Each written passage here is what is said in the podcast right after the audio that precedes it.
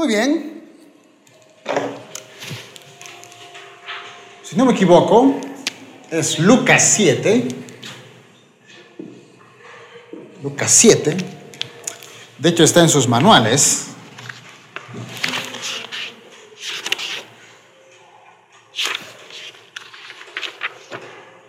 Lucas 7, verso 36 al 50. Aquí básicamente se habla de una mujer que dice que tenía mala vida, no sabemos específicamente qué, tal vez habría sido una prostituta, una adúltera, pero una mujer de mala vida, ¿verdad? Dice que había, eh, había traído un perfume costoso, ¿verdad? ¿Recuerdan ese pasaje? ¿No? Pero a Jesús, ¿quién lo había invitado? Un fariseo. Ustedes saben que los, entre el famoso Sanedrín, o ese lugar donde supuestamente están los que conocen bien la palabra de Dios, había dos, tres en realidad, tres grupos religiosos. Unos eran los intérpretes de la ley, los que interpretaban la ley, eran como los predicadores, por así decirlo. A esos no se les pagaba. Generalmente ellos, la gente que los escuchaba, los admiraba, les daban una ofrendita. De eso más o menos vivían, porque tenían que estar constantemente leyendo la ley. El segundo grupo eran los fariseos. Eso sí los conocemos, ¿verdad? Muchos de ellos se encontraron con Jesucristo. Uno de ellos más conocidos es Nicodemo, ¿verdad? El famoso cuando le dijo, tienes que nacer de nuevo. Y había otro grupo. ¿Quién sabe? No. Ya está aquí. Intérpretes de la ley, fariseos, los saduceos. Por si no sabían, estos tres tipos, estos tres, conocían bien la, la, ley, la palabra de Dios. Los intérpretes de la ley, el fariseo y los saduceos. Pero había una diferencia, al menos en este, en, este tipo, el saduceo. El saduceo conocía la ley, igual que los demás, pero el saduceo no creía en la resurrección de los muertos. Por eso cuando los fariseos trataban de, de alguna manera acusar a Jesucristo y no podían hacer nada, enviaron, dice, a los saduceos. Y los saduceos dijeron, eh, Señor, eh, si una, una, mujer eh, se casa ¿no? con, con, su esposo, pero su esposo muere, luego se supone que por ley tiene que casarse con el hermano, pero así supuestamente la mujer se había casado con siete hombres. Si supuestamente resucitamos y cuando estemos ahí con nuestro creador, ¿de cuál va a ser su marido? Preguntan ¿no? los saduceos. Se ha casado con siete, en el cielo va a tener siete esposos, le preguntaron a Jesucristo. Fíjense, ese era su concepto o su versículo bíblico para evidenciar que la resurrección no era literal. Y Jesucristo les dijo, ¿verdad? Ustedes están equivocados. En el cielo nadie se casa, no hay matrimonios. Eso es curioso, así que si tú quieres casarte, cásate aquí en la tierra, porque en el cielo no va a haber matrimonios. Solamente va a haber las famosas bodas del Cordero. Nosotros, la iglesia que somos la novia con Jesucristo, que es el novio, nos vamos a casar y seremos felices para siempre, como dice Disney, ¿verdad? Los saduceos no creían en la resurrección. Para ellos era algo absurdo. Curiosamente, Jesucristo les cerró, las bocas, ¿verdad? Porque Jesucristo resucitó. Y fíjense, en los tiempos de Jesucristo había el famoso Sanedrín. Era como, a ver, ¿cómo sería la institución de todas las iglesias? Las iglesias unidas, por así decirlo, tienen una cabeza, ¿verdad? Un pastor que dirige todas esas iglesias. Dentro del Sanedrín, el sumo sacerdote no era fariseo. El sumo sacerdote era un saduceo. Por eso mataron a Jesucristo, porque dijeron, muere, imposible que resucite, va contra nuestras creencias. Sin embargo, ¿qué pasó? Jesucristo resucitó. es curioso porque Jesucristo con los saduceos no tenía una muy buena relación, era como que con los que menos se llevaba bien. Con los fariseos todavía tenía cierta relación y con los intérpretes de la ley, sí, de hecho, Hechos dice que algunos de los fariseos se convirtieron al cristianismo. No menciona a los saduceos, menciona a los fariseos. Los saduceos no querían, envidiaban de hecho a los cristianos. Pero uno de estos desgraciados, fariseo, invitó a Jesús a su casa. Está en... Eh, a ver, vamos a leer. ¿Alguien trajo su Biblia, por cierto? ¿Nadie? Allá. Abre tu Biblia, mi estimado.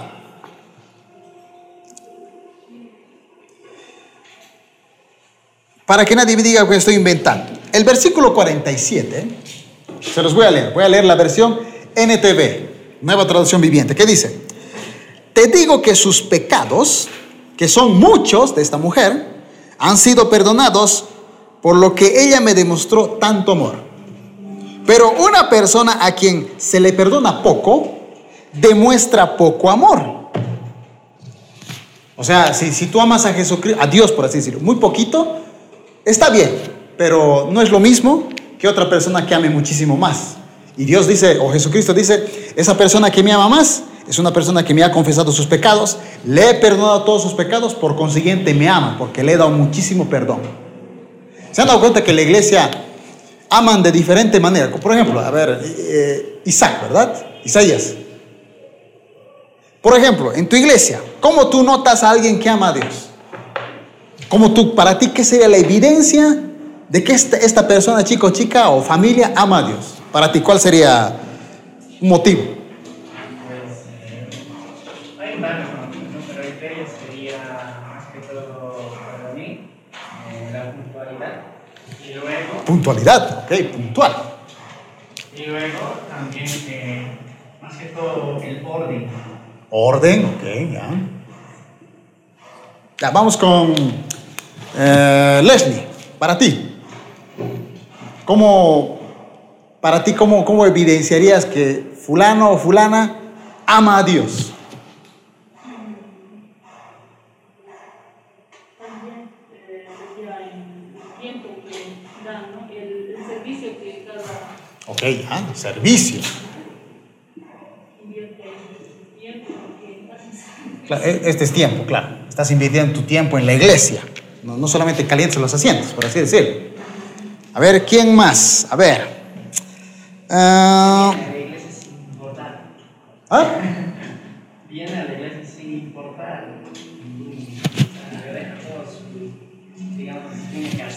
O sea, no, no faltaría ni de chiste a la iglesia, más claro. Si el culto es sagrado, sí o sí tenemos que estar presentes. Pero no tanto idolatrar también, sino que No, claro, claro, por eso, justamente estoy diciendo características. A ver, aparte de lo que menciona aquí, ¿qué, qué más? ¿Cómo, ¿Cómo evidencias a alguien que de verdad dice, este tipo ama a Dios?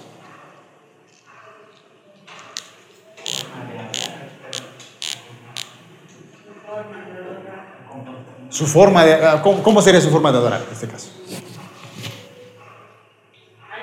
Cuando mayormente cuando hay personas nuevas es como que están viendo sí, sí, pero cuando son personas que ya han estado tiempo es como están más concentrados en orar, hablar. ¿Ya? Concentración, me gusta, ¿no? Concentrados. Creo que se escribe así. A ver, ¿quién más? ¿Quién más quiere participar? Y me dice, ¿cómo evidenciaríamos que una persona ama a Dios? Aquí, aquí tenemos puntualidad.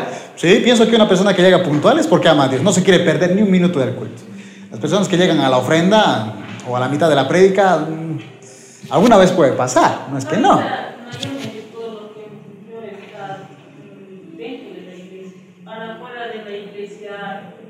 Ah, bueno, también. Ya. relaciones, la muestra que, ya, una muestra. ¿Cuál sería? digamos, eh, la forma de trato. Ya, el trato con el prójimo, ok. ¿Cómo tratas al prójimo, verdad? Ya, ¿qué más? Aporten, aporten, digan, hablen más. Interno y externo, ahí está, las dos. Las personas que dan la bienvenida a los nuevos, dan pendientes, eh, Ya, siempre hay, digamos, una persona, eh, o un joven o una señorita, porque un hermano o que siempre está hablando, cuando eres un nuevo, digamos, siempre está pendiente de ti. claro. Así, su actitud. En este caso serían los... forma de ser. O sea, también dice, podemos predicar. Sí, me gusta, es verdad. Sería. Eh, de. ¿Ah? Personas de consolidación. Claro, se lo sugieres, ¿no? Ministerio de Consolidación. Influye Hay mucho. algunos que no son, pero sí están dependientes. Ya. Podría Ya. ¿al- ¿algo más? Ya, creo que tenemos demasiado aquí. ¿eh? El trato con los demás, la constancia, el servicio, el tiempo, el orden, la puntualidad. Este tipo de características nos pueden decir que esta persona sirve, ¿sí o no? O sea, ama a Dios. El pasaje que les acabo de leer dice claramente, una persona a quien se le perdona poco demuestra poco amor. O sea que en la iglesia todos aman a Dios, pero no todos aman igual, ¿verdad? Algunos aman un poquito, otros demasiado. ¿Ustedes cómo aman a Dios? ¿Cómo demuestran su amor? Nayeli, ¿cómo demuestras tu amor a Dios? No, no importa si no está aquí, puede ser otra cosa, pero según tú, ¿cómo, cómo me dirías a mí que de verdad amas a Dios? Yo, presta, exacto, no está en el WhatsApp, ¿no? Está atendiendo el culto, se respeta esas dos horitas, ¿no? Me parece bien, ¿no? Hay gente que revisa su WhatsApp. Sí, sí, los conozco, sobre todo en jóvenes. No sé para qué vienen, pero están ahí. Ya. Está muy bueno, ese me gustó. Eliseo, ¿cómo tú demuestras tu amor a Dios? ¿Cómo nos dirías a nosotros que de verdad amas a Dios?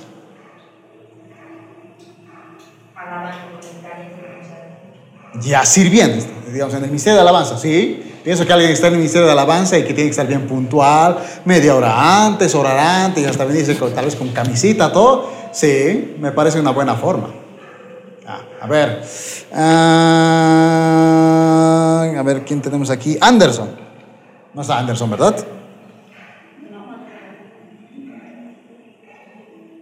Víctor, ¿cómo tú nos demostrarías que amas a Dios?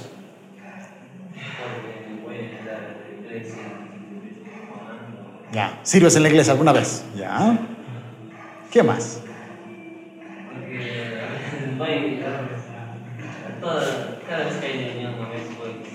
Me pasa a las reuniones. Ya es casi como del equipo de liderazgo. Aparte del culto, va a las reuniones. Es una muy buena forma. Eh, en cuanto a eso, ¿cómo amas a Dios? Ajá.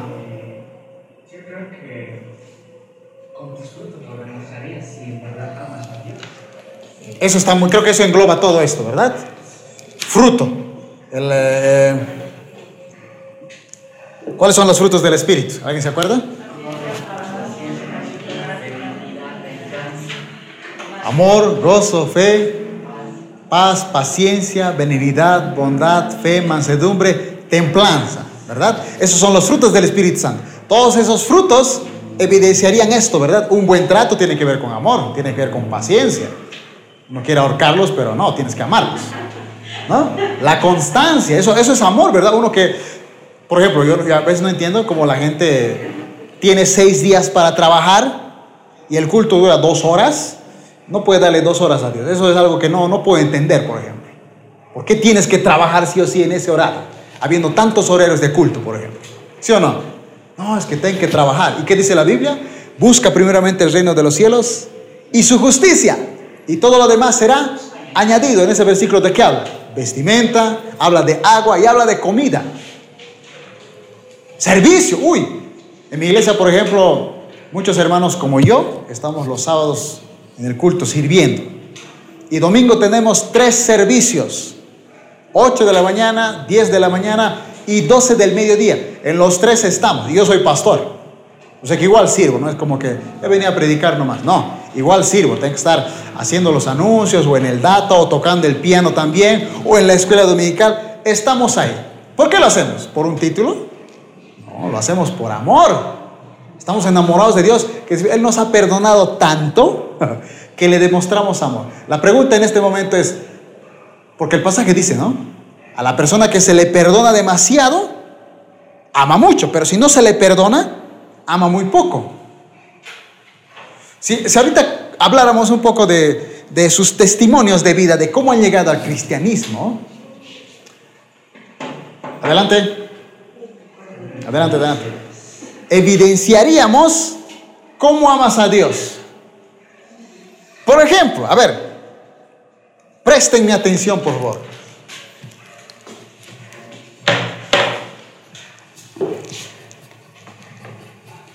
Actualmente yo tengo 33 años. En un par de semanas, de hecho, voy a cumplir 34. Sí, uy. Y cuando me acepté a Cristo en mi corazón en el año 2006. 2006. 18 años de edad.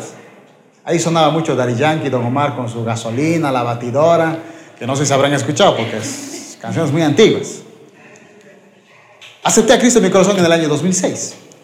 Pero por ejemplo, yo vengo de una familia, de mis papás no se amaban. O sea, mi papá y mi mamá no se amaban. Ellos eran dos adolescentes o jovencitos, mi mamá de 17 años de edad, mi papá de creo que 20, tuvieron una noche de pasión y nací yo. Así llegué. Sí, sí, así llegué al mundo. Aparte de eso, mi mamá después de esa noche de pasión se volvió a embarazar. Así que ya tenía en el vientre a mi hermano menor. Mi hermano menor es con dos años menor que yo. Así que eh, no se amaban, simplemente tuvieron una noche apasionada. Pero ya había habido el otro bebé y dijeron, no, pues ahora qué hacemos. Así que en ese tiempo mi papá aceptó a Cristo en su corazón, cuando ya mi, hermano estaba en el vientre de, mi mamá, mi hermano menor. Alguien en la iglesia le recomendó, le dijo a mi papá, ¿sabes qué? Lo mejor que tú y tu esposa pueden hacer, aunque yo sé que no se aman y fue una noche de placer, pero cásense, háganlo por sus hijos. Amen a sus hijos y tanto estar juntos y si se esfuerzan, se van a enamorar y van a darle una buena vida a sus hijos. Hijos sin papá o alejados, no es lo mismo. Así que ellos dijeron, ok, aceptamos el consejo y decidieron vivir juntos. Sin embargo, mi casa, mis estimados, era un infierno. Mis papás no se amaban. Yo no, no veía a mis papás abrazados. Nunca los vi darse besitos como cualquier papá. Alguna vez se ves, es un poco asqueroso cuando eres niño, pero al menos sabes que es amor. No se abrazaban. ¿Saben cómo me di cuenta de eso? Porque cuando fuimos a la casa de mis tíos, fui a la casa de mis tíos, no, pues mis, tíos estaban abrazándose hasta jugando. Y yo decía, mis papás no hacen eso, eso es muy extraño. Obviamente me di cuenta que mis papás no se amaban. Y asistíamos a una iglesia cristiana. Yo a los... Eh, ¿Cuántos años tienes, Eliseo? 12. Ah, no, yo... A los 9 años de edad yo tocaba el teclado en la iglesia. Estuve aquí al concurso que fue el día jueves y había algunos changuitos así chiquititos. Yo decía, no puedo creer, a esa edad estaba tocando el piano en la iglesia. 9 años de edad.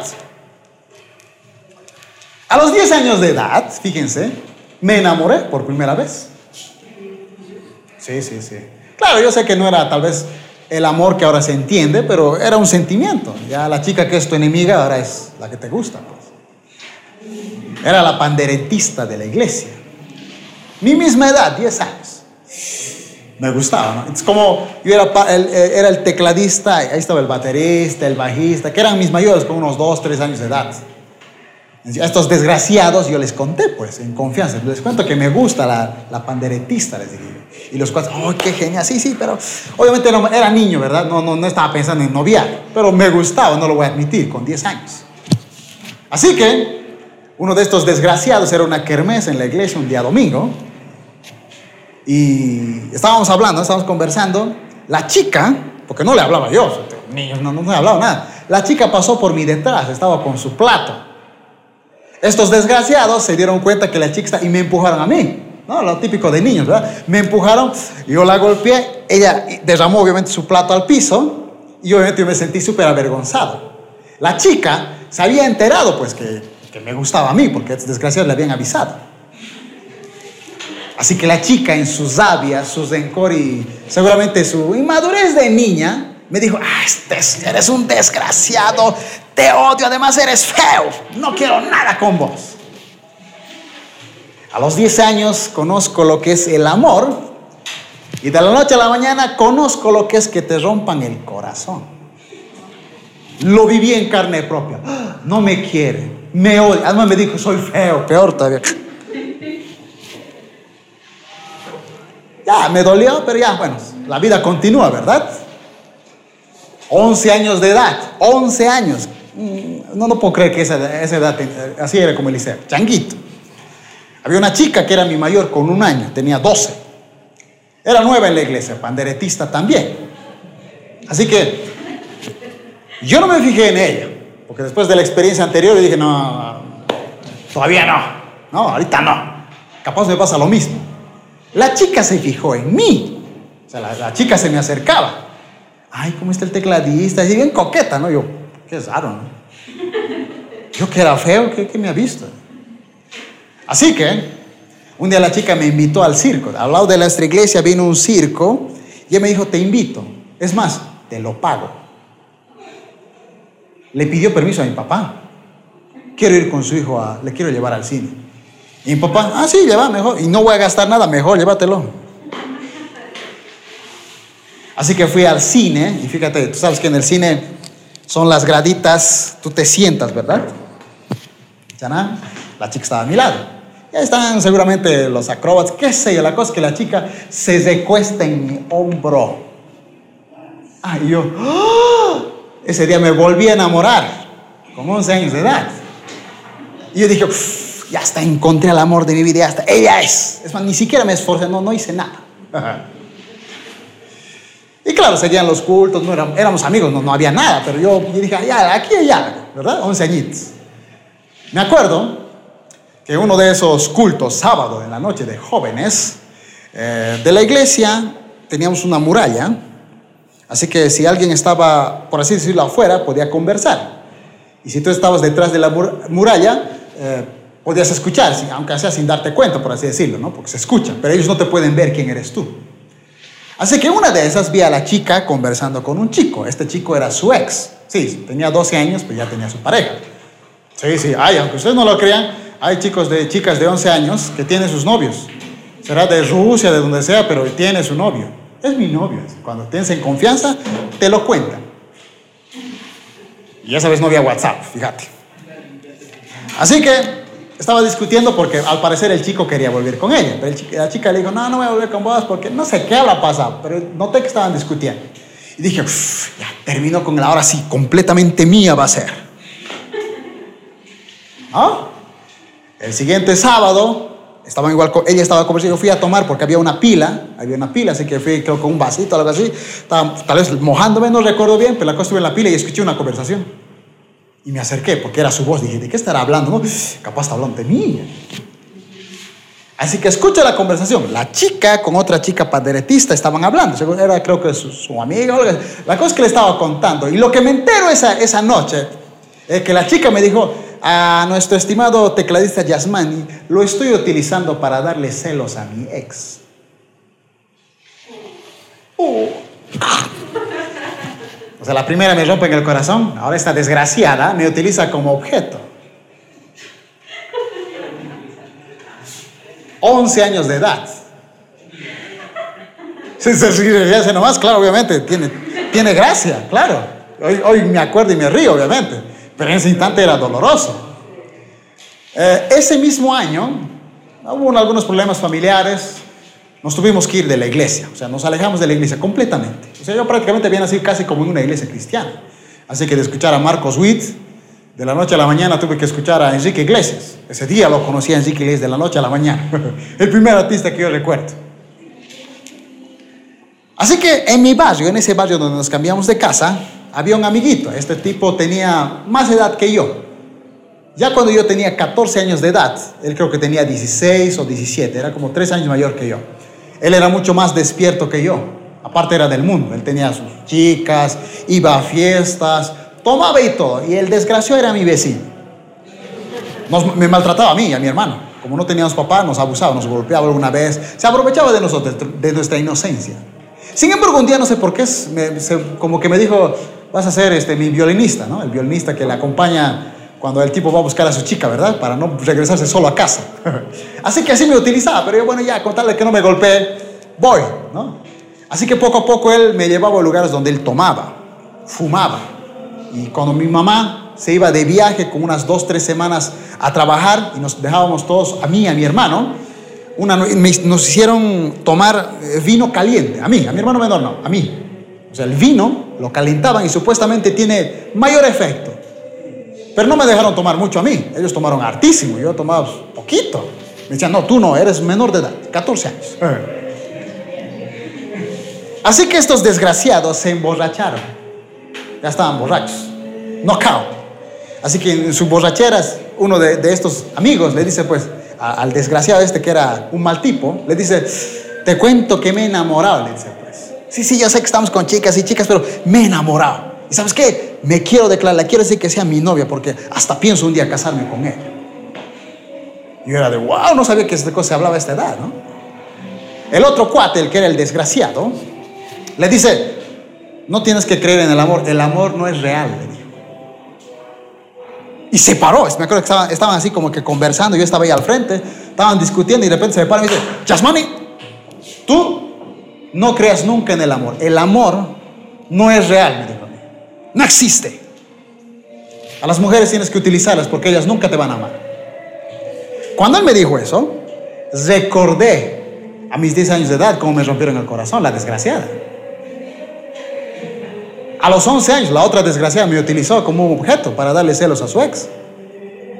Y el combo de todo eso eran mis papás. Mis papás no se amaban. Era un infierno total. De hecho, cuando nos fuimos de la iglesia, ellos se separaron, se divorciaron. Así que si tú no sabes lo que es un divorcio, te lo voy a resumir. Es así, eh, eh, ir a un juzgado para que te digan, ¿con quién quieres quedarte, papito? ¿Con tu mamá o con tu mamá? Eso es como si te dijeran, hijo mío, te tenemos que cortar una pierna. Elegí con cuál te quieres quedar, con la izquierda o la derecha, porque una sí o sí se tiene que ir. Así es un divorcio, cuando tienes 11 años de edad, cuando sabes que tus papás no se aman y se acabó, se van a divorciar. Ese concepto yo tenía de amor. Así que cuando yo tenía 15 años de edad, no creía en el amor. Así que estaba con una chica y con otra chica. No era cristiano, ya había apartado. Empecé a fumar, empecé a tomar. Yo pertenecía a una pandilla. La pandilla se llamaban los Panteras Negras en Quillacollo. No, eso no. Pero era de, la, de, esa pandilla. Así que nos peleábamos con otros pandilleros que eran conocidos como los chamacos, los RDX, la, la y no me acuerdo, Latin Kings, y no me acuerdo qué nombres tenía. Nos peleamos, no, no, no, es, no, es de verdad. amigos míos han muerto, porque si te apuñalaban y no llegabas rápido al doctor, chao. El único amigo que no murió fue un gordito. Sí, sí, sí, te dio, porque claro, porque el doctor literalmente le dijo, tú, estás vivo porque como tenías tanta grasa, decir que el cuchillo no pudo entrar más adentro. Un poquito más, y eras flaco, morías, le dijo. Por gordito se salvó mi amigo. He llegado hasta la cárcel, mis estimados. Bueno, no a la cárcel, sería la celda de la policía. ¿Tú has visto las películas de la celda de policía? Es genial, ¿verdad? Tienes tu amaquite y tu tacita de baño ahí, ¿verdad? Aseadito, bien bonito. Hasta te dan un overall de tu color este, blanco y negro, ¿verdad? Versión boliviana es muy diferente. En ese lugar hacían sus necesidades en todo el piso. Ese baño no funcionaba. Estaba lleno de excremento. Todo el lugar estaba lleno de excremento, lleno de orín. Era horrible, asqueroso. Yo dije esto, las películas me han engañado, dije yo. Ahí no te quieres sacar una selfie. Es asqueroso, es horrible. Imagínate ahí toda la noche. Porque hacíamos tanto complot con las pandillas que a pesar de que éramos menores de edad, se supone que debían llamar a nuestros papás. Menores de edad no, no pueden castigarte, tienen que llamar a tus papás. Pero estaban tan enojados que no llamaron a nuestros papás. Así que nos torturaron. Llegó a las 5 de la mañana, me acuerdo bien porque dijeron, ok, nos hicieron dar los cartelitos, así, fotos, literal, nos hicieron sacar fotos así de costado, con un numerito, con nuestro nombre. Y me decían a mí, ¿cuál es tu alias? Yo, me dicen Jazz, ok, Jazzmani, alias el Jazz, directamente.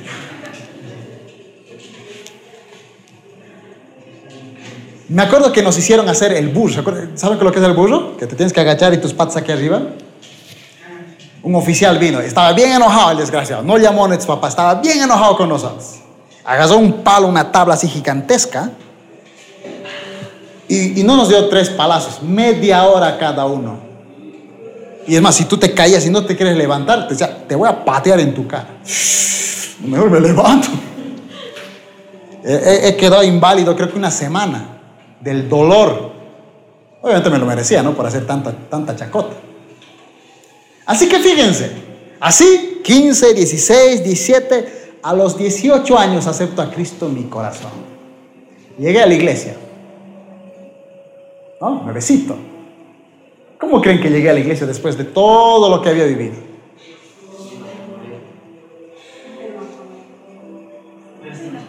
No creía yo en el amor. No lo creía. Así que cuando llegué a la iglesia, me acuerdo bien, llegué, llegué, temprano. Saben que a veces el culto empieza tarde, ¿verdad? los músicos se atrasan con cinco minutos, pero llega, yo llegué temprano. Y no había todavía gente. Y me acuerdo que entró una chica, bonita la chica. Y digo, "Shh, esa va a ser mía. Papá, jazz. Así llegué a la iglesia. A los cinco minutos pasó otra chica, más bonita. Y dije, no, no, no, no, esa descartar. Esa va a ser mía. Así he llegado a la iglesia. Así hay gente que llega a nuestras iglesias. Jóvenes. Yo doy gracias a Dios por mis líderes que fueron muy pacientes. Muy pacientes. No, no perdieron la fe en mí. Porque obviamente yo ya, ya he cambiado. Eso fue hace más de 15 años atrás. Así que cuando llego a la iglesia, me acuerdo que el primer mensaje que yo recibí, porque no sé, no sé, no sé honestamente a ti, cuando tú llegaste a la iglesia o te aceptaste Cristo tu corazón, ¿qué fue lo que Dios te habló o sentiste que te dijo? A mí fue muy claro. Era como que Dios me dijo, guarda tu corazón por sobre todas las cosas. Yo no había guardado mi corazón. No creía ni en el amor. A mí me habían roto el corazón. Yo rompí muchos corazones. A propósito, de hecho. Porque el amor no era real. Me habían utilizado en el amor. Yo también utilicé a muchas personas como objetos, como hicieron conmigo. Así llegué a la iglesia. Nuevecito. Y escucho, guarda tu corazón por sobre todas las cosas. Y dije, creo que lo mejor que puedo hacer es guardar mi corazón. Y el segundo mensaje que recibí era, estimado Yasmani, las hermanas de, de- la iglesia son tus hermanas, tienes que cuidarlas, no puedes dañarlas. Y número dos, ellas son mis hijas. Y quien se mete con mis hijas... Así que dije, ok, Dios, voy a guardar mi corazón. No voy a estar con nadie porque evidentemente yo estaba dañado, mis estimados. Dañado, tenía mucha basura en mi mente, en mi cuerpo por todos esos conceptos. Y la sanidad interior tarda años, no es de la noche a la mañana. Tardas muchísimos años. Pero ¿saben cómo yo llegué de, de- de- de eso a servir en la actualidad? Aunque no me gustaba ser pastor, pero cuando recibí el llamado aceptar y decidir servir toda mi vida a Dios, ¿por qué creen que pasó eso? Cómo alguien que tenía una vida descarriada decide realmente dedicar su vida a Dios por completo. ¿Por qué creen que lo hice? ¿Por qué creen que estoy en los cuatro turnos de mi iglesia sin quejarme? No me dan dinero, no me pagan. Y no soy el único, hay varios también que lo hacen. Lo hacemos por amor. Y por eso yo no entiendo cuando llegan tarde a la iglesia y digo, estos no aman a Dios. Amarán, pero poquito. No aman como yo amo a Dios. Pero es la verdad, pues. El amor no puedes pagarlo, pero sí puedes demostrarlo. Los frutos son la evidencia. Y el pasaje claramente dice, ¿verdad? Al que se le perdona poco, poco ama. A mí Dios me ha perdonado muchos pecados, chicos. Yo he roto corazones. He lastimado a muchas personas. A mi mamá, uy, no, le he sido un dolor de cabeza. Imagínate que tu hijo o tu hermano menor desaparezca tres días sin volver a casa. ¿Cómo se siente una mamá? Y no un chaval de 18, 14, 15 años. No sé honestamente qué habrá pensado mi mamá cuando a los 14 años me vio completamente borracho. Llegué borracho a mi casa. No cao. Vomité el baño, vomité la cama. No sé qué se le habrá cruzado por su mente, honestamente. Porque si yo veo a un chaval de 14 años así, lo agarro a patadas. Sin embargo, ella no me botó de casa, me amó. Todo ese daño que hice a las personas, cuando yo me di cuenta de que era un error, un pecado terrible en mi vida, pero acepté a Cristo en mi corazón, le dije, Señor, perdóname por todo el daño que hice. A todas las personas que dañé, que les hice daño, que las insulté, que les robé dinero, porque hasta robábamos, sí, en las pandillas robábamos. A las 3 de la mañana, a todos los que pasaban en la noche, les robábamos. Y no crean que les quitábamos su dinero nada más. Lo noqueábamos a full. Todo eso tuve que pedirle perdón a Dios. Y Dios me perdonó. Porque Dios perdona todos los pecados. Y como me perdonó tanto, no, pues yo era como esa mujer, ¿no? Que derramó ese perfume. Señor, no merezco tu perdón. Tengo tantos pecados, pero te amo tanto por todo lo que hiciste por mí que estoy dispuesto a servirte. Por eso la gente ama poco en nuestras iglesias. Porque no se han arrepentido en, en su totalidad. Les motivo a ustedes, chicos, que el instrumento que estén aprendiendo, el canto, la voz, lo que estén haciendo, dedíquenlo a Dios. Es lo mejor que puedes hacer en tu, en tu niñez y juventud, dedicarla a Dios. Decir, Señor, mm, tal vez no entiendo muchas cosas de la iglesia porque soy niño y todo lo demás, pero te quiero servir, quiero dedicar mi vida a ti. Eso es lo mejor que puedes hacer. Y si lo haces, es porque amas a Dios. Si no lo haces, amas a Dios, pero muy poquito. Muy poquito. Muy bien. ¿Alguna pregunta? ¿Se entendió? Ese es un adorador. Alguien que ama de forma extrema. Amas tanto a Dios porque te das cuenta que lo que Él hizo en la cruz es tan grande que nunca lo vas a poder pagar, pero lo puedes demostrar. Eso sí lo puedes hacer.